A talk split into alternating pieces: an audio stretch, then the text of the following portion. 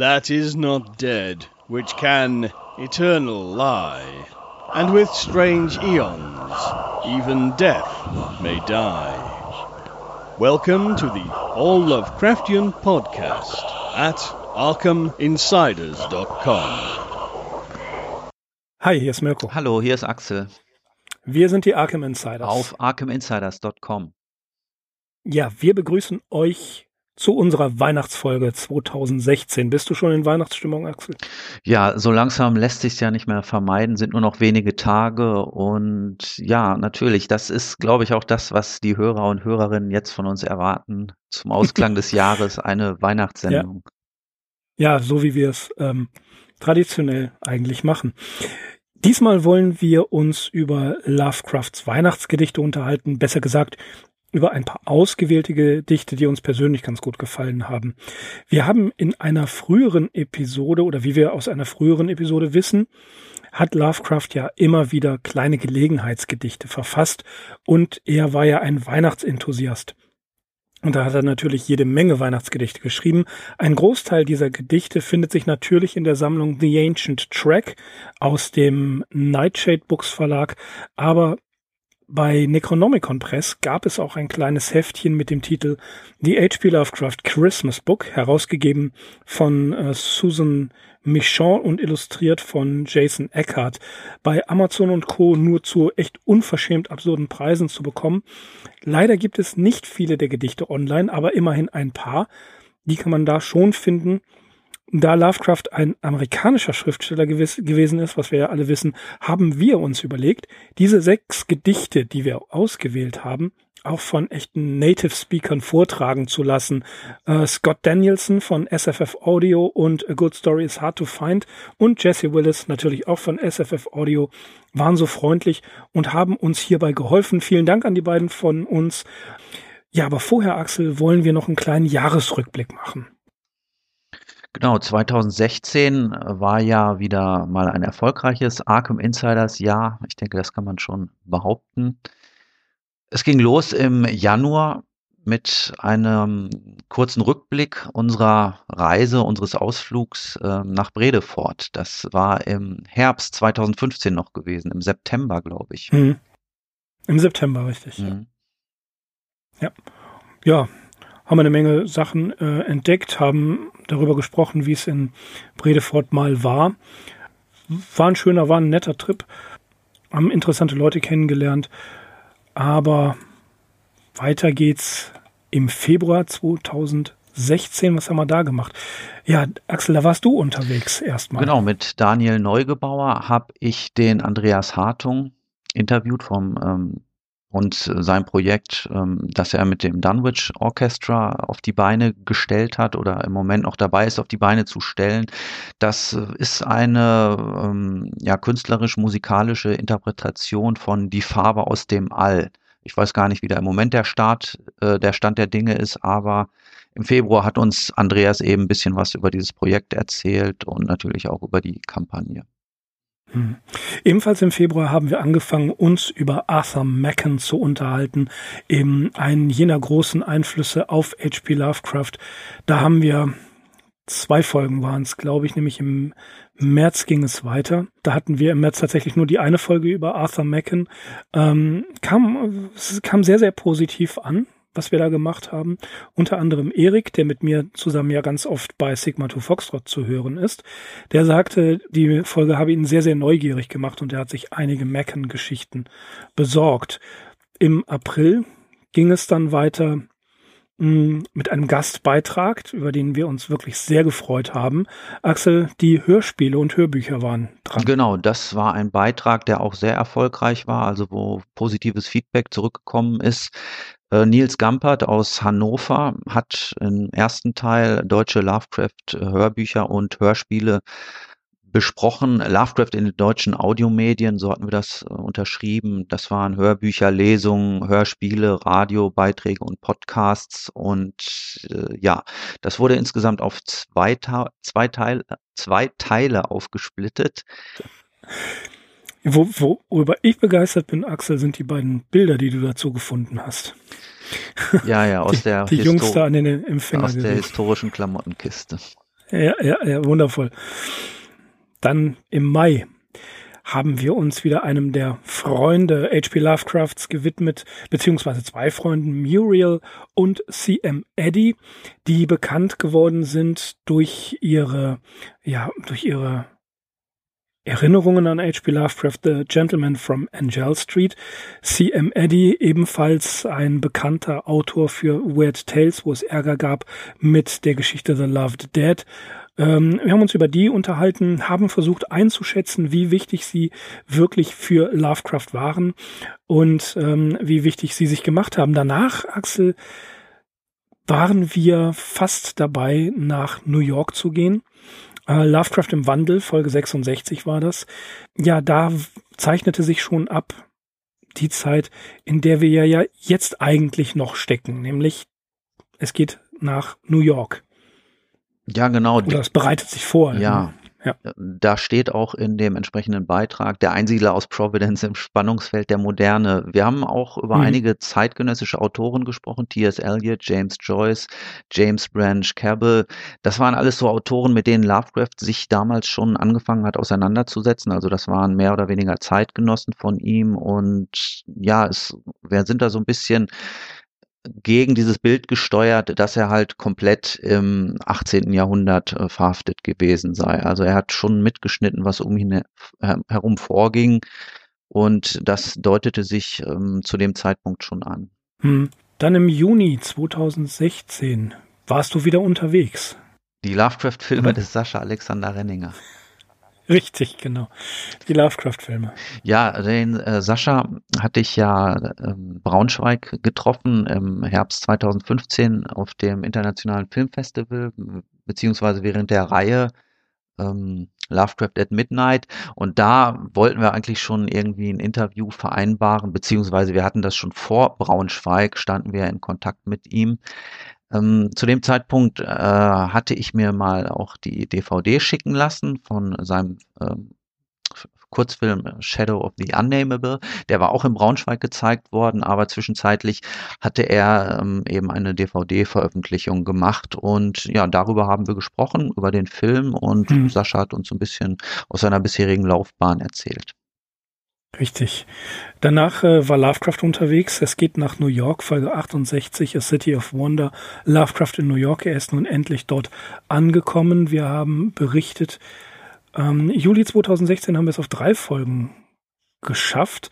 Die Hochzeit zwischen Sonja Green und H.P. Lovecraft in Folge 69 haben wir besprochen. Und dann schließlich Folge 70, Lovecraft und Sonja in New York. Und Folge 71 hast du zusammengefasst oder haben wir zusammengefasst, die Illusionen sind zerstört. Der ganze Enthusiasmus der ersten New Yorker Wochen hat sich in Luft aufgelöst. Die harte Realität hat Einzug gehalten und Lovecraft muss damit irgendwie zurechtkommen. Dann im August 2016 haben wir nicht nur mal wieder Lovecrafts Geburtstag ein bisschen gefeiert, nein, sondern wir sind aus unserem eigentlichen Rhythmus rausgekommen, haben ja gesagt, erst die Biografie, dann die Erzählungen, dann die Geschichten. Wir sind tatsächlich ähm, aufgrund des Jubiläums 90 Jahre der Ruf des Cthulhus darauf gekommen, die Geschichte der Ruf des Cthulhu außerhalb der Reihe mal zu besprechen, Axel. Ja, das stand natürlich auch im Zusammenhang mit der Veranstaltung, die die Deutsche Lovecraft-Gesellschaft dann im September in Essen abgehalten hat oder gefeiert hat. Das Ritual 90 Jahre, der Ruf des Cthulhu stand eben unter dem Motto. Und ja, diese Folge war sehr interessant, weil wir haben zum einen die Geschichte selbst besprochen und zum anderen haben wir so ein bisschen nach den Vorbildern oder Vorläufern geforscht, die Lovecraft zum Verfassen dieser Erzählung inspiriert haben könnten. Ja, und danach kam der Calem Club, Folge 73. Die Vereinigung von Amateurschriftstellern und Freunden H.P. Lovecrafts, die sich in ähm, zusammengefunden hat in New York, die sich Calem genannt haben, die für Lovecraft eigentlich in der ersten Zeit ein ganz, ganz wichtiger äh, Rückzugsort war. Es waren seine Freunde, sie haben auf ein bisschen auf ihn aufgepasst, man hat aufeinander aufgepasst. Das haben wir in Folge 73 und auch in Folge 74 besprochen. In Folge 74 erinnern sich einige Calem Club Mitglieder an Lovecraft. Das waren Anekdoten und Originaltöne, die wir gehört haben. Auch mal interessant, Lovecraft aus der Sicht seiner Zeitgenossen zu sehen. Absolut. Mit den Mitgliedern dieses Clubs haben wir ja auch in der Folgezeit immer wieder zu tun gehabt, beziehungsweise wir werden sie auch immer wieder erleben. Gerade Frank Belknap Long war ein lebenslanger Freund von Lovecraft und ihn hat Lovecraft ja auch immer noch besucht, nachdem er schon wieder nach Providence zurückgekehrt war. Ja, und über Belknap Long die Folge steht ja noch Stimmt. aus. Die kommt mhm. noch. Ja. ja. Ähm, Anfang des Jahres 1925 muss Lovecraft umziehen in die 169 Clinton Street. Äh, und das ist, naja, ein nicht so ganz schickes Haus wie damals auf der Parkside Avenue. Folge 75, da berichten wir über den Umzug und die erste Zeit in diesem neuen Haus. Dann kommt auch schon der November. Im November haben wir auch noch mal über Lovecrafts Sommer 1925 gesprochen. Die Zeiten werden härter, Lovecraft wird immer verhärmter, möchte mehr Einsamkeit und das war unser Arkham Insiders Rückblick für das Jahr 2016. Alles in allem, tja, also pro Monat auf eine Folge haben wir es mindestens gebracht. Stimmt. Wir haben nachher etwas geschwächelt, was einfach seine Ursache in einen Umzug meinerseits hatte, der halt im Herbst stattgefunden ist. Du bist, Du bist auch umgezogen. Richtig, genau. Ja, ja. Zeitgleich mit Lovecraft bin ich auch umgezogen, kann man sagen. Das, das, ja, das nenne ich Rechercheeinsatz.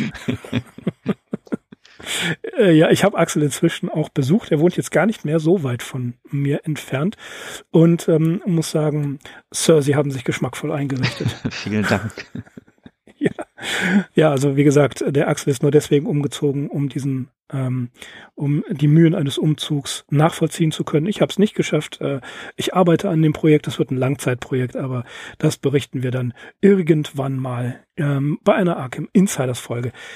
Ja, was wir jetzt natürlich besprechen wollen, um uns ein bisschen in Weihnachtsstimmung zu bringen, sind einige ausgewählte Gedichte. Und wir fangen an mit dem, ja, das, das ist eigentlich kein Gedicht, was einen eigenen Titel hat. Es ist oft so, dass Lovecraft diese Gedichte ohne Titel geschrieben hat. Bei manchen hat er einen Titel. Bei dem, was wir jetzt hören, äh, As When a Pigeon, das hat keinen Titel. Und da hören wir mal Scott zu. As when a pigeon, loosed in realms remote, takes instant wing and seeks his native coat. So speed my blessings from a barbarous clime to thee in Providence at Christmas time. Okay. Ja, Axel, was können wir über das Ge Ge Gedicht sagen? Ja, also As was, was nicht in dem H.P.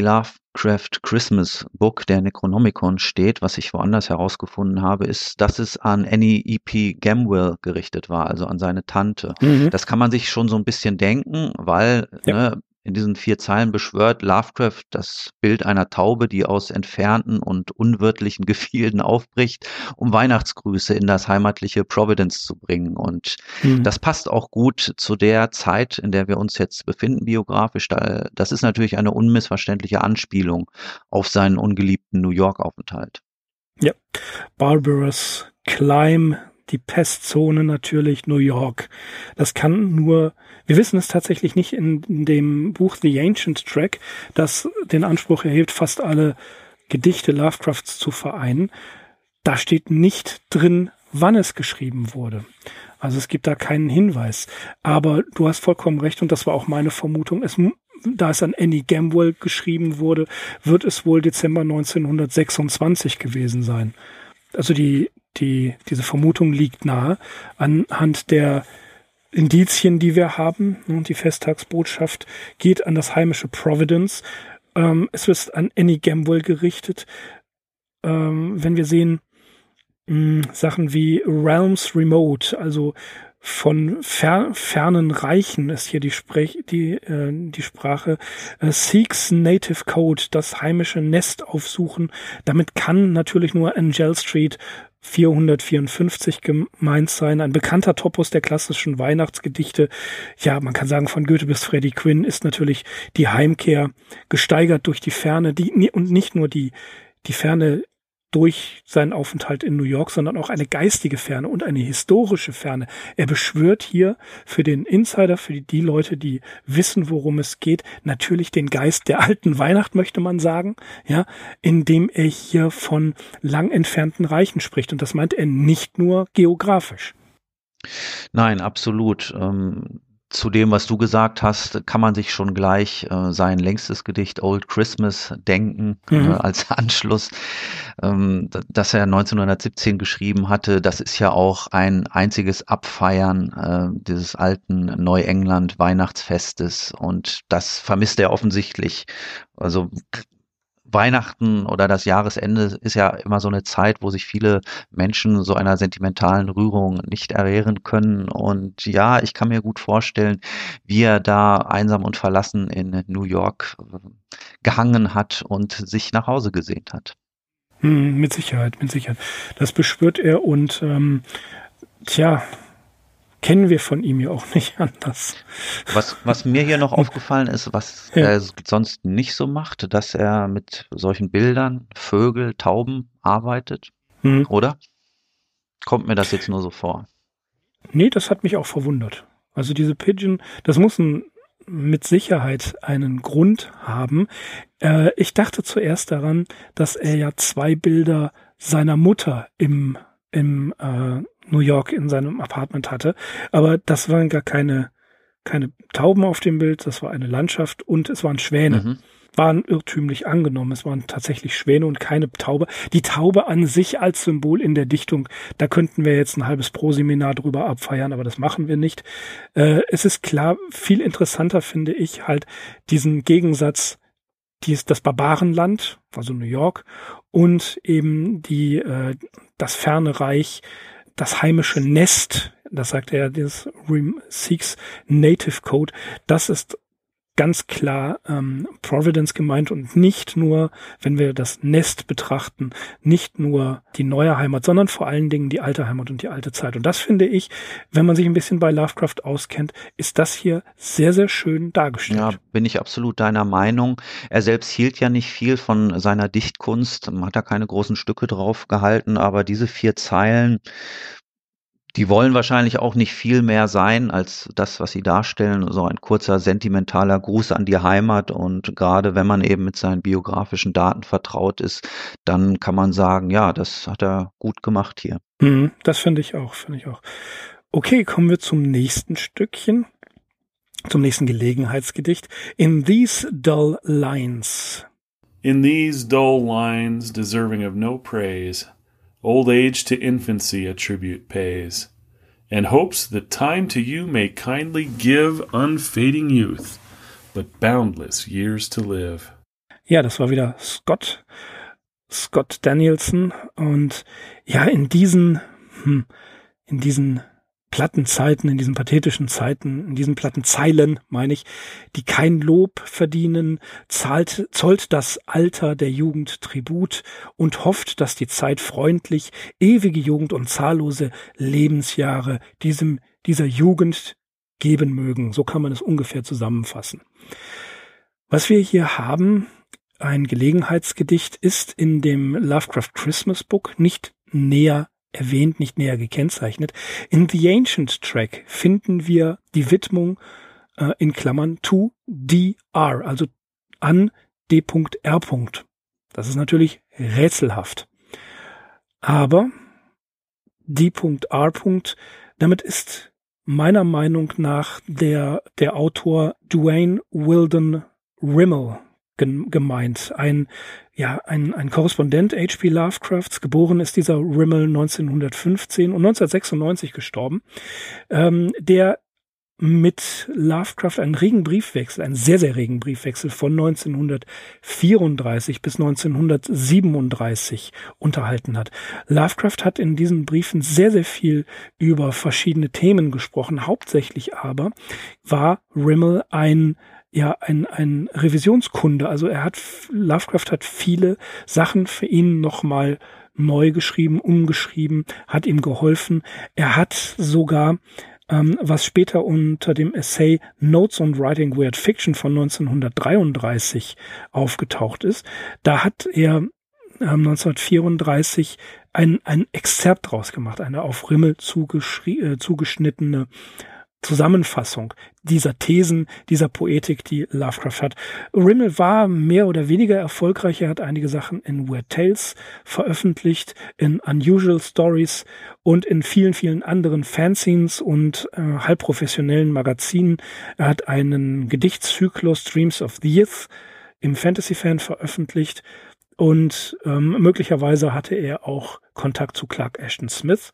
In dem Tagebuch, in dem Death Diary, wie man es nennt, hat Lovecraft ähm, Rimmel erwähnt, dass er Rimmels Story From the Sea im Januar 1937 gelesen und korrigiert hat.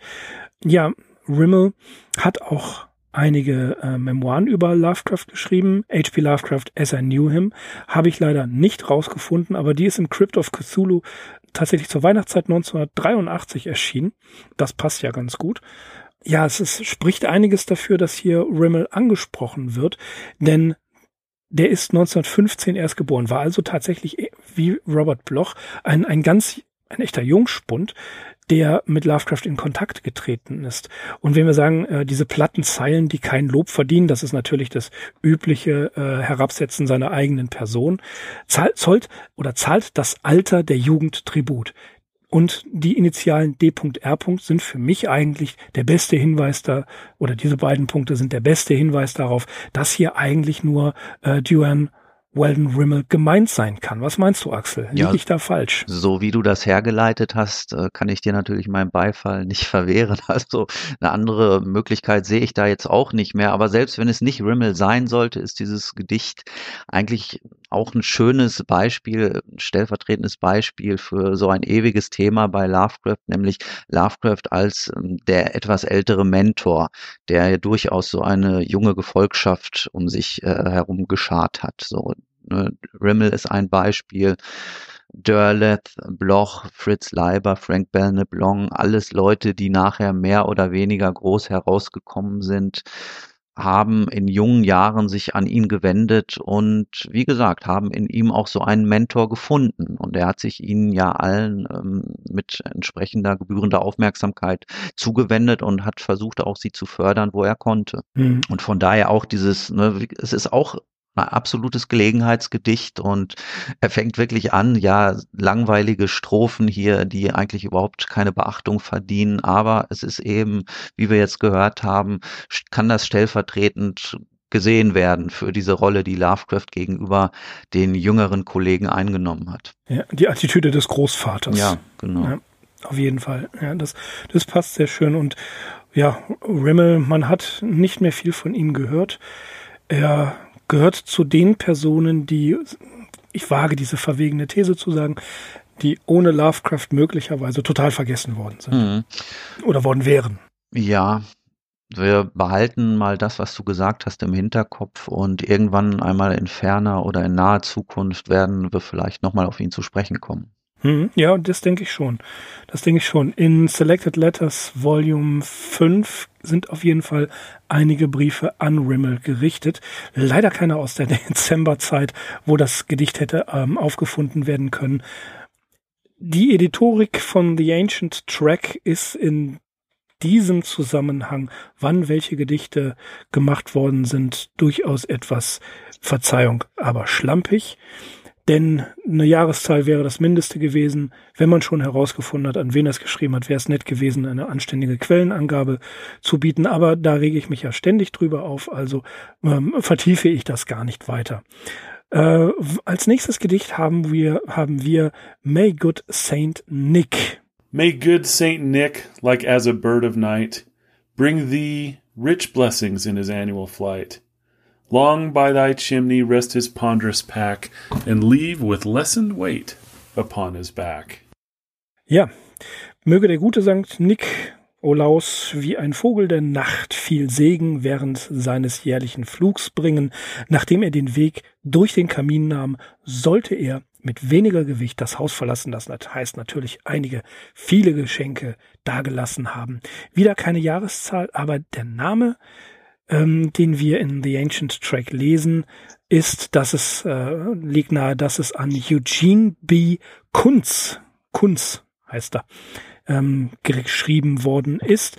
Kunz, Eugene Basel, war ein tatsächlich ja aus, aus Preußen stammender äh, Poet, ein Presbyterianer und Amateurjournalist und Lovecraft hat einige Gedichte von Kunst nochmal revidiert und her mit herausgebracht oder dabei geholfen mit herauszubringen.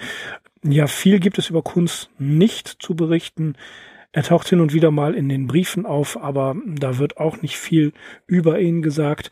Ja, der gute St. Nikolaus als Vogel der Nacht, schon wieder so ein Topos, den wir ähm, den wir eigentlich kennen. Ne? Ja, es beschwört vielleicht auch ein etwas unheimliches Bild auf. Ich weiß es nicht, wie er es gemeint hat. Ähm, ansonsten ist natürlich klar, dass es ähm, dieser Brauch oder diese Tradition der englischen oder der US-amerikanischen Folklore, die Vorstellung der Nikolaus oder Santa Claus kommt mit einem Rentierschlitten angeritten in der Nacht, und steigt auf dem Dach ab und kommt dann durch den Schornstein hindurch und deswegen hängen ja dort die Kinder auch äh, Socken an den Kamin, die dann über Nacht ja. gefüllt werden sollen. Richtig, äh, die Bescherung gibt's in Amerika nämlich erst am nächsten Morgen. Nicht abends, nicht ja. am 24. Aber das mit, das mit dem Bird of Night fand ich auch etwas merkwürdig, muss ich gestehen. Den, Nick, den äh, Santa Claus als Nachtvogel, hm. Ja. Hm. Es, es, es, es, gibt übrigens noch ein anderes Gelegenheitsgedicht, auch ein Vierzeiler, der auch mit May, May God Saint Nick anfängt. Ähm, ja. Der ist gleich an drei Leute gerichtet, an Alfred Galpin, Victor E. Bacon und Wilfred B. Tallman. Ja. Und das geht eigentlich Den, in eine ähnliche ähm, Richtung. Also das ist eben auch. Genau, wollte ich gerade sagen. Ja, genau, er kommt eben ach, äh, nachts angeflogen oder angeritten und durch den Schornstein und ja, nachher soll der Sack entsprechend ähm, erleichtert sein, wenn er wieder weg Ja, bin mal, der Gaben. Bin mal gespannt, wie das bei uns ist. Ja. ja, ob wir auch reichlich beschenkt werden. Nun gut, ähm, ein kleines Gelegenheitsgedicht, eigentlich recht nett. Uh, a Brumalian Wish ist das nächste. A Brumalian Wish by H.P. Lovecraft. Signed by Edward John Ambrose Bierce Theobald. From the damnable shadows of madness, from the corpse rotten hollow of Weir, comes a horrible message of gladness, and a ghost guided poem of cheer and a gloom spouting pupil of Poe's sends the pleasantest wish of the year. May the ghouls of the neighboring regions and the cursed necrophagous things lay aside their dark habits in legions for the bliss that Brumalia brings. And may druids in numb rabble bless thee as they dance on the moor's fairy rings. So Galba may pleasures attend thee through all thy bright glorious days, May the world and the mighty commend thee, and the cosmos resound with thy praise. And may all future ages be brilliant with the light of thine intellect's rays. Ja, das war vorgetragen von Jesse Willis von SFF Audio, guter Freund der Show. Äh, gerichtet ist es an Morris W. Moe, von dem haben wir ja nun auch schon gehört. Die römischen Festtage des Bromelian werden hier angesprochen, also eher heidnischen Ursprungs. Die Evokation des, der düsteren Traumwelt mit Gulen und todessenden Wesen, dem Segen der Droiden, die in dieser Zeit warten. Axel, das Besondere an diesem Gedicht ist ja, dass es vertont worden ist. Genau. Äh, Brumalian Wish wurde von der H.P. Lovecraft Historical Society vertont und befindet sich auf dem Weihnachtsalbum An Even Scarier, Scarier Solstice. Das ist 2006 erschienen selbst wenn man das Album jetzt nicht sein eigen nennt, äh, wir haben gesehen, dass es auf YouTube äh, reingestellt wurde, aber es ist natürlich immer empfehlenswert, sich äh, die CD oder den Download direkt bei der Gesellschaft zu besorgen. Ganz genau. Ähm, ich fände es lustig gemacht. Die Idee ist sehr schön. Es gibt ja auch Shoggot on the Roof und noch viele, viele andere Vertonungen. Ähm, humorvoll, wie ich finde. Hm, das ja. ist also mhm. Keine Finstermusik. Mhm. Das ist kein, kein Black Metal. Was mir so gefällt, ist natürlich, es ist an, an Mo geschrieben, also ein, ein Freund, den er sehr, sehr wertschätzt. Aber er evoziert ja richtig tolle Bilder, wie ich finde. Also ähm, die verdammten Schatten des Wahnsinns von einem äh, Corpse Rotten, also äh, ähm, Leichen, na, ja, also leichenverwesenden. Äh, Höhle genau, kommt eine Horror, eine, eine furchtbare Botschaft der Freude, of Gladness, a Ghost Guided Poem of Cheer, all diese, diese finsteren, ähm, finsteren Bilder, die er da evoziert, mit Gulen und in den benachbarten Regionen und Necrophagus, Phageus Things, also ähm, totenessenden Dingern, Viechern. Äh, das ist so richtig H.P. Lovecrafts fieser Humor. Ähm, Weihnachten auch im Land der Gule, vielleicht in, der Trau in den Traumlanden, wer weiß das schon, dass er das damit zusammenbringt. Äh, den heidnischen Brauch aus, äh, natürlich kennt er den sehr gut, äh, das Bromelian äh, Festival, was damit zusammenhängt, dass er ja sehr, sehr viel äh, von über die Antike wusste, sehr, sehr viel Bescheid wusste, auch über die Riten und Feste dort. Und dass er das alles zusammenbringt, das ist natürlich typisch Lovecraft. Ja, also hier haben wir wirklich einen Lovecraft, wie wir ihn kennen und wie wir uns auch, wie wir ihn uns wahrscheinlich auch gewünscht haben. Ähm, zu den ähm, Brumalien kann man noch sagen, Lovecraft hatte schon im Tryout-Magazin vom Dezember 2016 einen kurzen Artikel über diese heidnischen Festtage veröffentlicht. Das war schon mhm. flankierend mhm. zu einem anderen Gedicht, das Brumalia heißt und das eben in dieser Tryout-Ausgabe abgedruckt worden war. Und nachdem er die Hintergründe äh, erläutert hat, schreibt er dort dann am Schluss so als Fazit, Daher können die ungemein alten Brumalien in gewisser Weise als der primitive heidnische Vorgänger unseres Weihnachtsfestes betrachtet werden. Also ne, das ist die Verbindung, die Wintersonnenwende, der heidnische Brauch und das ist der Vorgänger des Weihnachtsfestes und deswegen ja es steht das natürlich mit gutem Recht auch in diesem Christmas Book drin. Mm, was mir noch aufgefallen ist, es gibt da eine Zeile, da spricht er dann einen Galba oder Galba an. Das ist ja, wie mhm. gesagt, an äh, Maurice W. Moe gerichtet. War mir nicht bekannt, dass er den vorher schon mal so nennt oder wie er jetzt in dem Zusammenhang auf diesen Namen kommt. Ich habe da natürlich nachgeschaut. Galba Servius Sulpicius, das war ein Feldherr und römischer Kaiser, der ungefähr fünf vor unserer Zeit bis ähm, 69 unserer Zeit, also nach Christus gelebt hat. Ich habe sage unserer Zeit, weil ich hier so ein Lexikon der Antike habe, das der DDR erschienen ist und da hat man ja diese Redewendung benutzt. Richtig, Richtig, richtig. Ja, und ähm, Morris W. Moe als Lehrer und guter Freund H.P. Lovecrafts, ähm, der ähnliche Interessen teilte, konnte er natürlich was damit anfangen. Der wusste, worum es hier ging, wer dieser Galba ist. Ähm, die Bildung besaß er. Ja, die Bildung besaß er, aber ich muss ehrlich sagen, dass mir noch nicht mal die Bedeutung der Brumalien ein Begriff war oder ich kannte mhm. auch dieses englische Wort Brume nicht, das als winterlich übersetzt wird, was natürlich etwas problematisch ist, weil da ist überhaupt gar kein Bezug mehr eigentlich zu der antiken Hintergrundgeschichte oder wie das überhaupt zustande gekommen ist, das Wort. Ja, wir lernen immer wieder was Neues dazu. Man lernt eine ganze Menge, ja. wenn man sich mit Lovecraft beschäftigt. Ja. eine, eine Sache ist auch noch interessant an diesem Gedicht, weil es ist auch so eine kleine Reminiszenz an Poe. Ne, er beschreibt sich ja, mhm. bezeichnet sich selbst als Gloom-Spounting Pupil of Poe in dem Gedicht, also als Finsternis herausspeiender Schüler Poes. Und die Ortsangabe, die du auch eben schon erwähnt hast, from the corpse rotten hollow of Weir, also der Leichen verrottenden Höhle von Weir, das ist eine ganz klare Reminiszenz an Poes schönes Gedicht Ula Lume. Da mhm kommt ja auch eine von Gulen verseuchte Waldlandschaft vor. Poe beschreibt das so, The Ghoul-Haunted Woodland of Weir.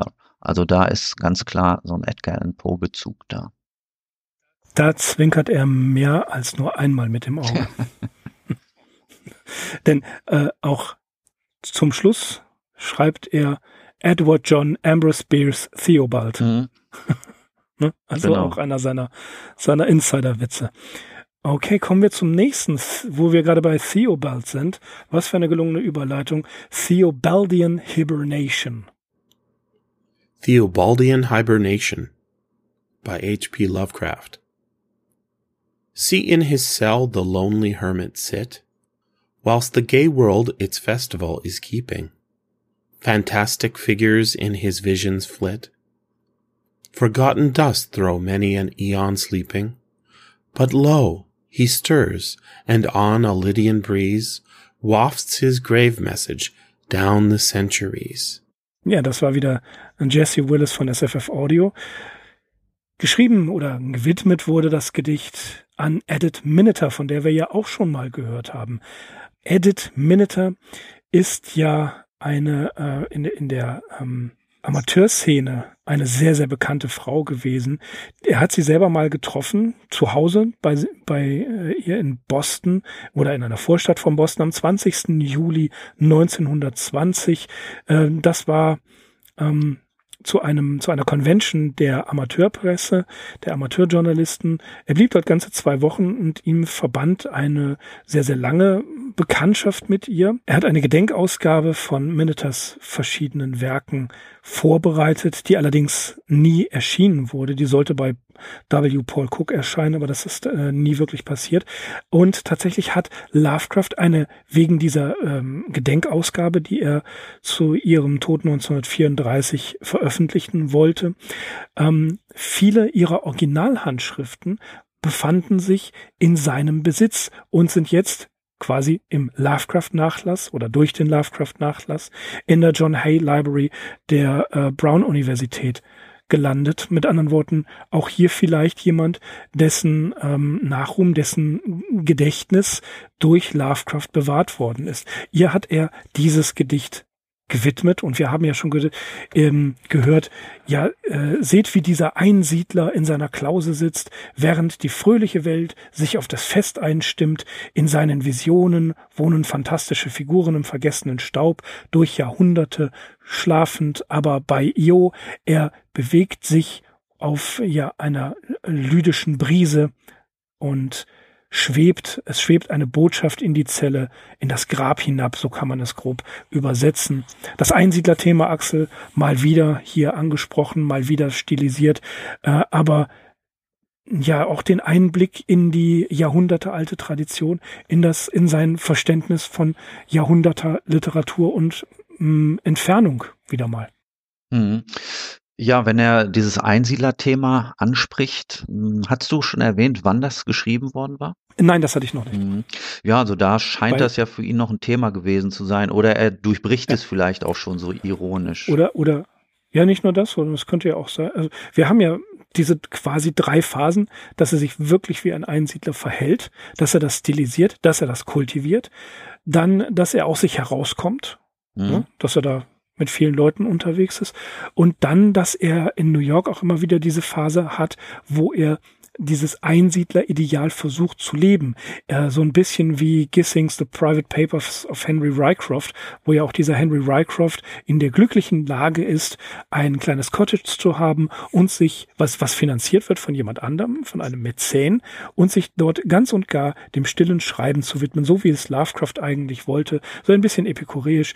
Und äh, das ist dieses, dieses Bild des Einsiedlers ist so dieses, ähm, ja, dieses Environment, dieses ideale Environment, was man zum Schreiben haben möchte, was man allerdings niemals, außer bei Thomas Mann, der es streng durchgesetzt hat mit allen Mitteln, ja, was, was eigentlich immer nur ein Ideal bleibt. Das ist aber auch so seine Traumvorstellung von der Möglichkeit zu leben und zu schreiben. Mhm. Und du hast eben die lydische Brise erwähnt. Ja, äh, die lydische Brise, das ist, äh, nimmt auf die, dieses Lydien, das ist ein altertümliches Land.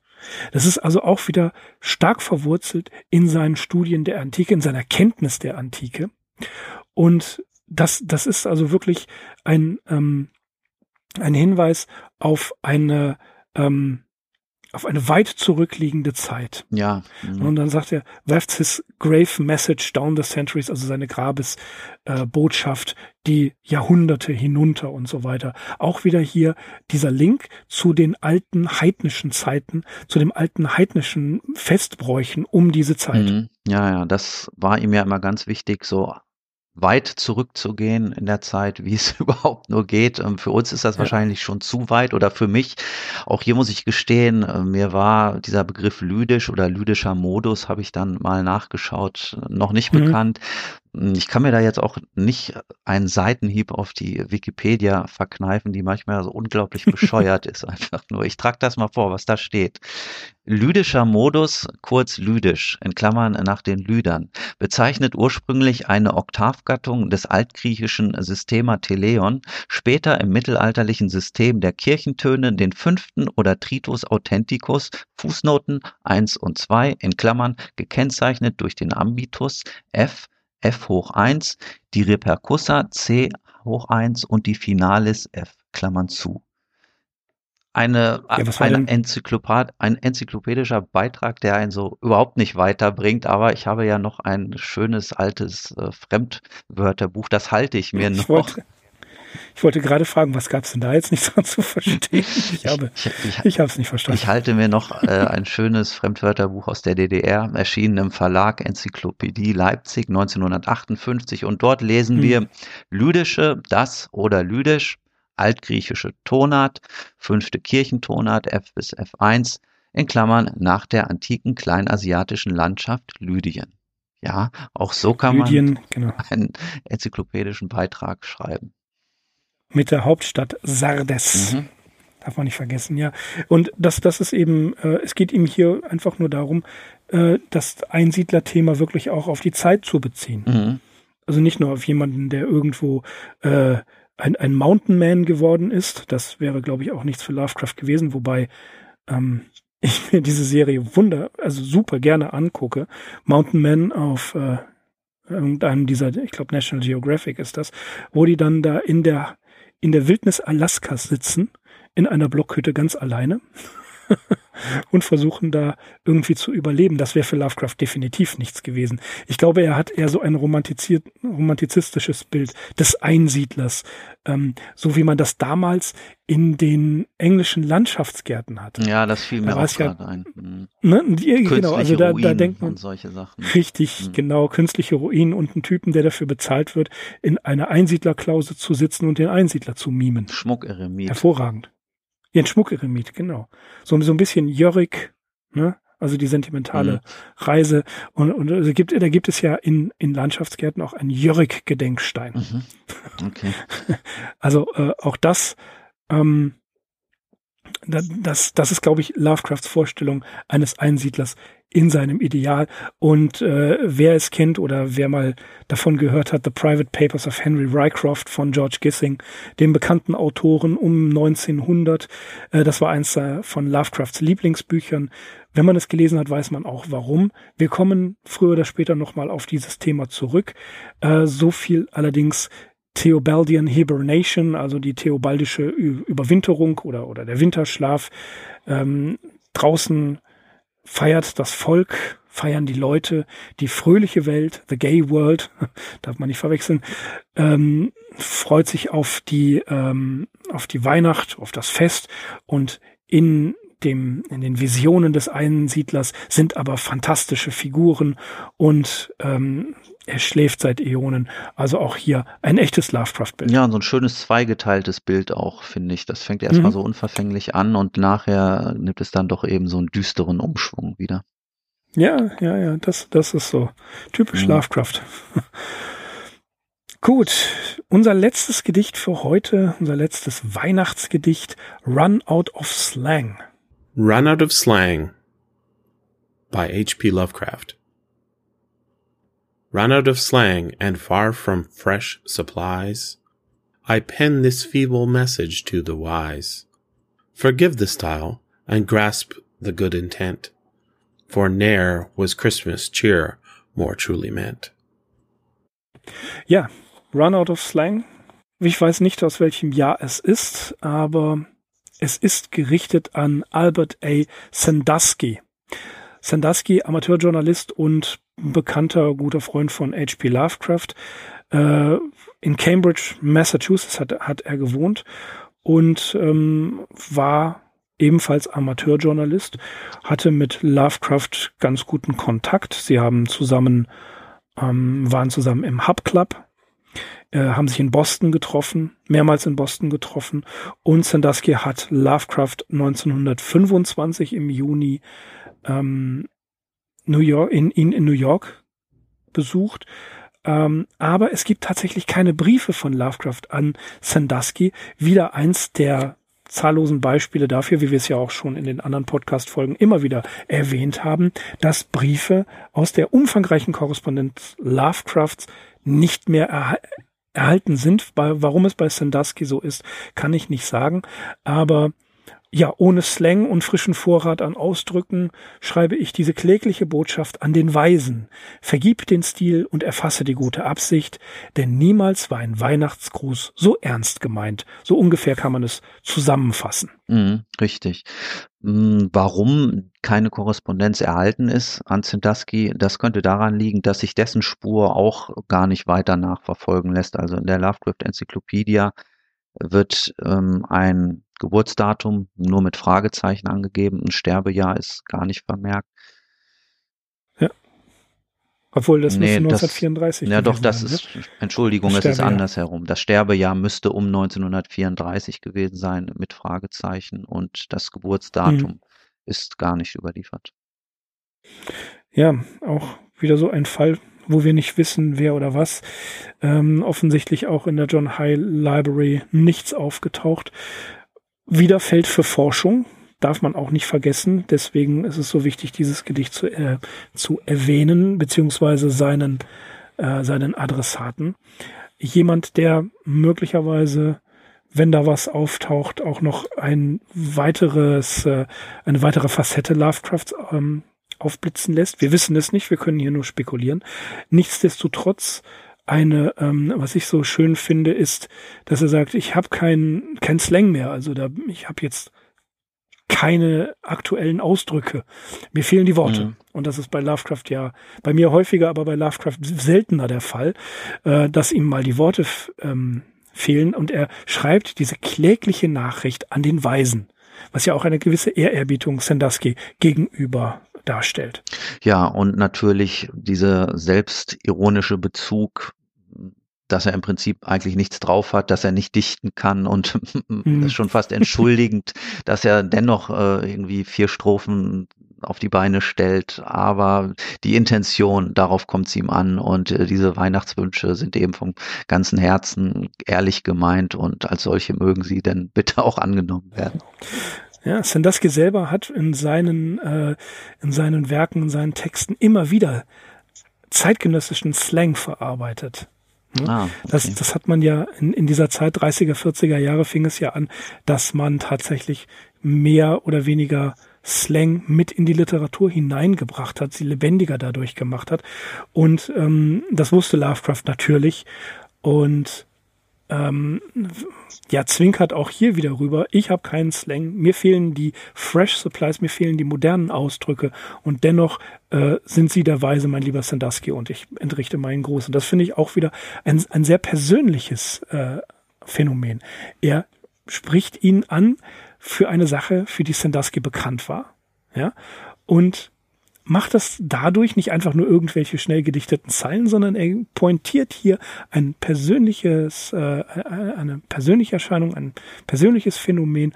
Und das wiederum machen diese vielen, vielen kleinen Gedichte, die er geschrieben hat. Meistens sind es Vierzeiler, immer wieder doch sehr schön. Er macht sich Gedanken, er ja, er bindet das, die Persönlichkeit des Adressaten mit in seinen Weihnachtsgruß ein und ähm, ja, eigentlich schöner kann man kaum beschenkt werden. Ja, deswegen ist es wichtig, diese Hintergrundinformationen zu haben, wie sie halt auch im Ancient Track stehen. Wie gesagt, es ist ein bisschen schade, dass sie im Lovecraft Christmas Book nicht drinstehen, weil nur vor diesem Hintergrund oder in dem Zusammenhang sind diese kurzen Gelegenheitsgedichte auch zu gutieren, finde ich.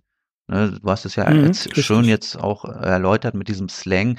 Das versteht man natürlich nicht auf Anhieb, wenn man nicht weiß, dass es in Sandusky gerichtet ist. Und ferner, wenn man eben nicht weiß, dass Sandusky viel Slang benutzt hat. Ja, genau, das geht ein bisschen leer. Und im Gegensatz äh, dazu, bei The Ancient Track haben wir immerhin den Adressaten, aber das war's dann auch schon. Viel hat The Ancient Track nicht zu bieten, es sei denn, das Buch, äh, das Gedicht ist irgendwann mal ja wirklich veröffentlicht worden in irgendeiner professionellen äh, Zeitschrift oder in einem Fanzine oder in einer Amateurjournalismusgesetz. Da kann man dann die Quellenangabe sehen, aber das war's dann auch schon. Das finde ich jetzt bei The Ancient Track ein bisschen schade. Was mir bei The Ancient Track und bei dem Christmas Book auch aufgefallen ist, die Amerikaner haben es nicht so mit dem Zeilenumbruch. Ne? Also da, da wimmelt's von Schuster, Jungs und Huren. Okay, mm, ja, stimmt. Das hätte man, wie gesagt, Ancient Track, da habe ich jetzt keinen Blick drauf, aber ähm, das Christmas Book, ja, mm, ist nicht immer Ja, ganz das- einfach, äh, das so schön auf die Seiten zu verteilen, dass es auch hinhaut. Das hätte, also, wenn man da Wir sind sehr kritisch Stelle- heute, das ist mir schon Wir sind sehr, aufgefallen. sehr ja. kritisch, Aber trotzdem, ich möchte nochmal sagen, dieses Lovecraft Christmas Book, ähm, das ist einfach eine schöne Veröffentlichung in der Necronomicon Press, in diesem typischen, mehr oder weniger quadratischen Format, auch so ein bisschen äh, leichten Fanzine-Touch. Äh, mir gefallen sehr gut diese ähm, Vignetten, diese kleineren Illustrationen von dem Eckhart und es kommen keine Tentakel vor. Das hat mir sehr gut kommt- gefallen, weil auch in der Vorbereitung Ja. auf diese Folge habe ich noch mal ein bisschen im Internet geguckt und da ist es natürlich en vogue, Lovecraft und Weihnachten immer irgendwie mit Tentakeln und dann entsprechenden Weihnachtsutensilien in Verbindung zu bringen. Und das hat dieses Lovecraft Christmas Book so gut wie gar nicht. Im Gegenteil, es hat eine sehr schöne Titelzeichnung.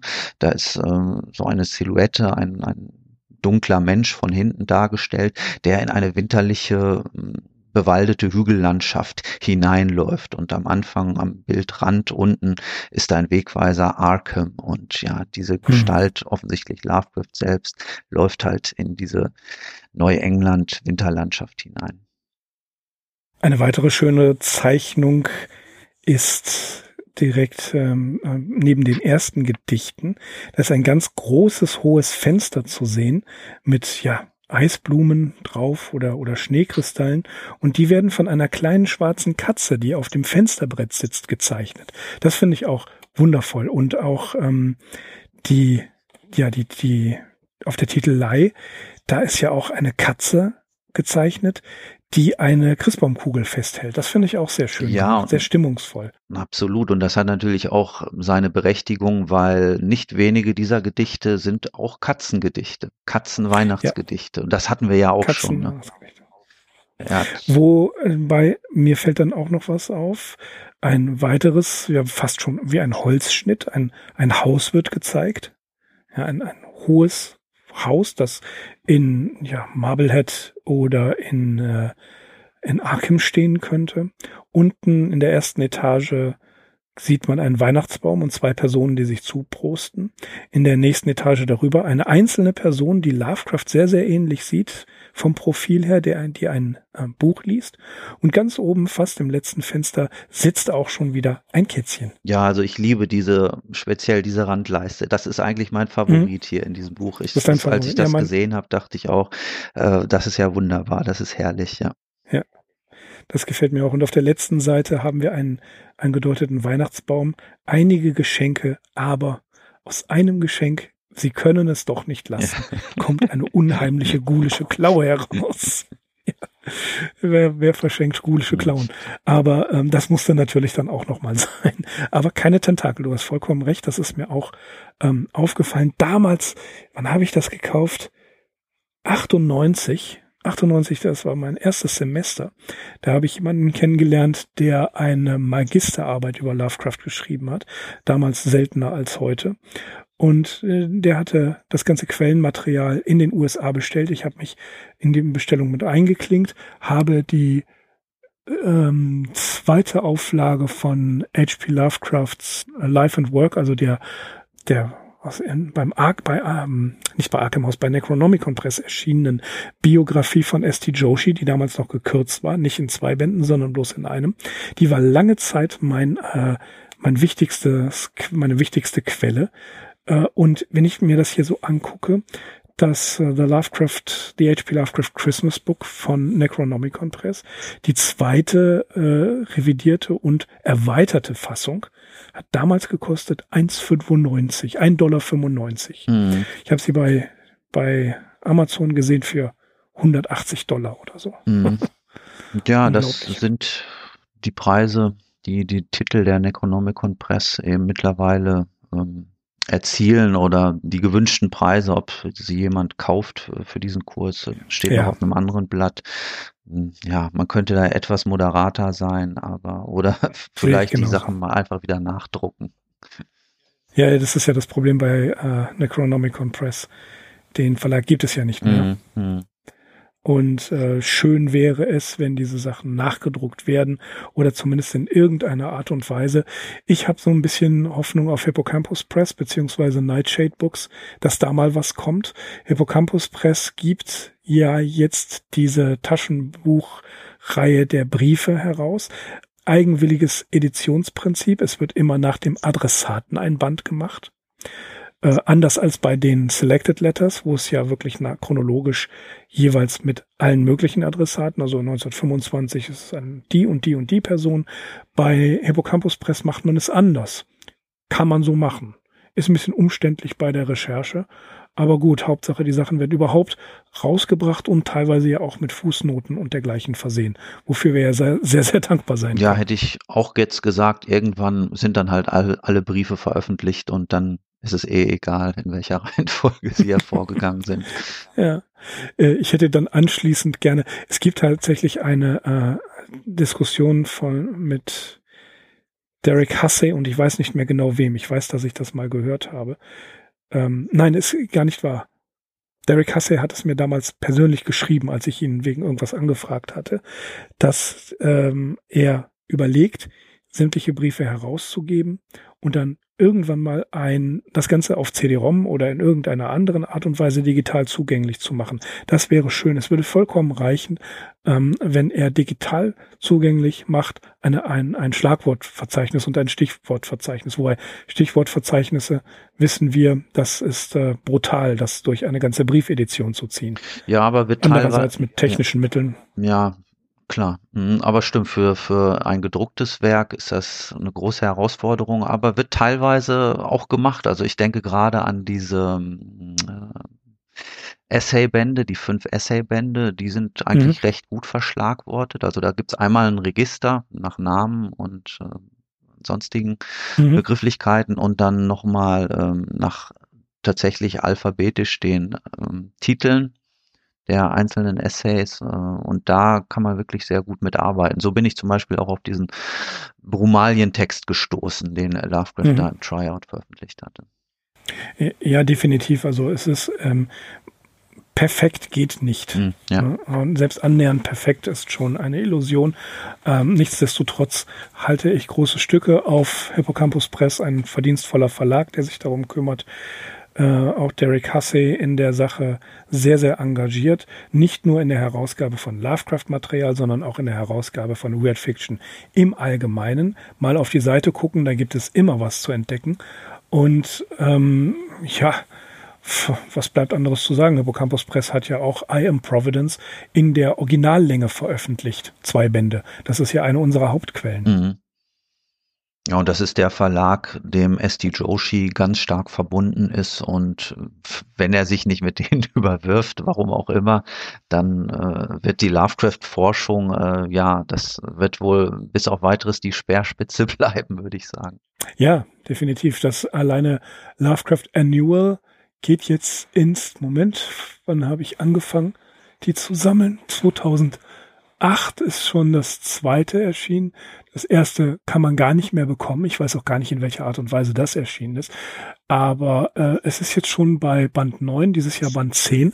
Das ist ja auch sehr verdienstvoll. Mhm, also ja. da sieht man auch, es gibt eine weltweite ähm, seriöse Forschung zu Lovecraft, äh, dargestellt in dem Lovecraft Annual, das natürlich nicht jeden Text veröffentlichen kann, aber immerhin eine große, große Menge, einen guten Überblick ähm, bietet und tatsächlich der seriösen Forschung hier ein Forum bietet, wo man sagen kann, jawohl, das ist wie bei einer anderen Gesellschaft, einer anderen ernstzunehmenden literarischen Gesellschaft, die sich um ihr Objekt kümmert, dass man hier zeigt, ja, da ist eine Menge Potenzial.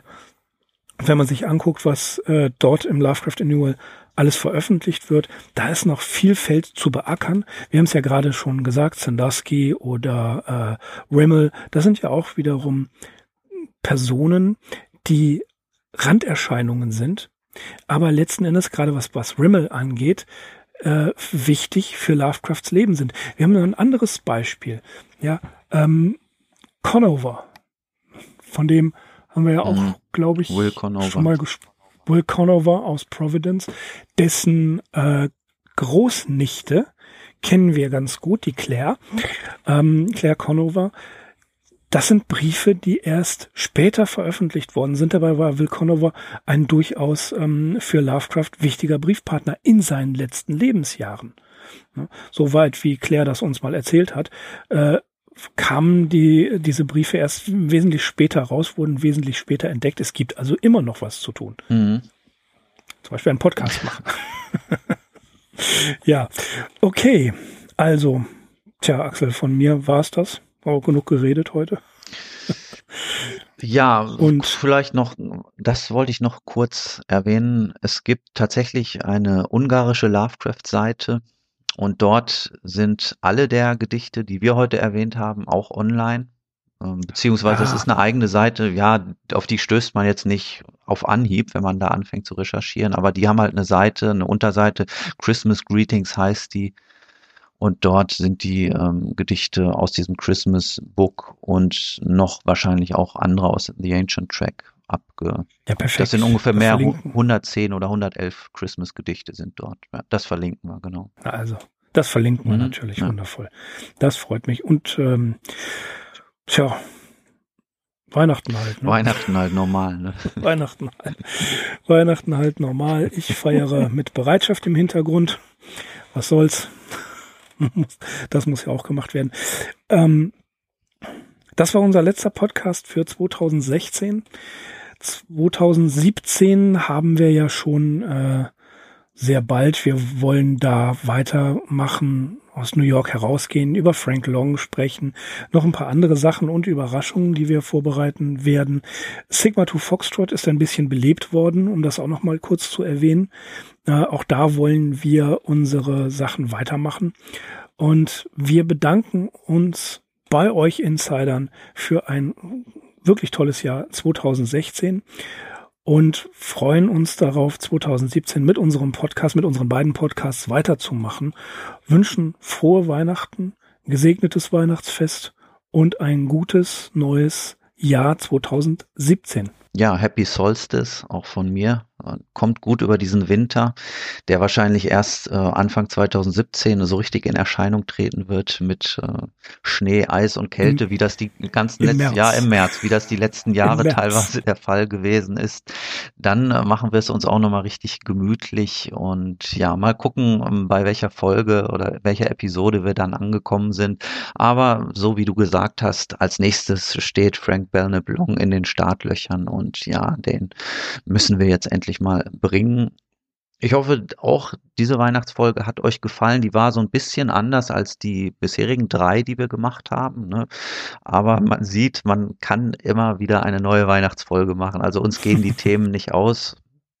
Beziehungsweise wir haben uns da spontan drauf geeinigt. Du kamst mit dem Christmas Book um die Ecke und äh, ich habe sofort natürlich gesagt, ja, das ist ein super Thema. Wir machen einfach ein paar Gedichte dass sie noch von original äh, englischsprachigen Leuten eingesprochen wurden, das war auch ein brillanter Einfall von dir und ich bin froh, dass wir da nicht dran mussten und ich hoffe, ihr seht das genauso. ja, genau. Wir wollen unsere Hörer ja. nicht über die Maßen quälen mit unserem Englisch, äh, wie ich, ja, wie ich weiß von anderen, die, mh, mm, sagen wir mal, von den hier Beteiligten Podcastern einige Sachen von SFF Audio gehört haben, ist das nicht immer ganz einfach. Das weiß ich aber selbst. Kein Problem. Gut, also von uns aus alles, alles Gute. Vielen, vielen Dank und wir hören uns wieder 2017. Bis dahin. Bis dahin. Macht's gut. Tschüss. Tschüss. The next one I think is a separate poem starting Madame accepting a halting lay from page 10, but I'll read it for you anyways, just as a bonus. Madame Accepting a Halting Lay by H.P. Lovecraft. Madame accepting a halting lay, that fain would cheer thy Christmas day. But fancy not the bard's good will is as uncertain as is his quill.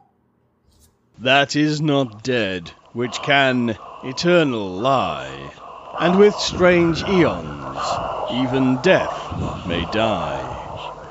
Welcome to the All Lovecraftian podcast at ArkhamInsiders.com.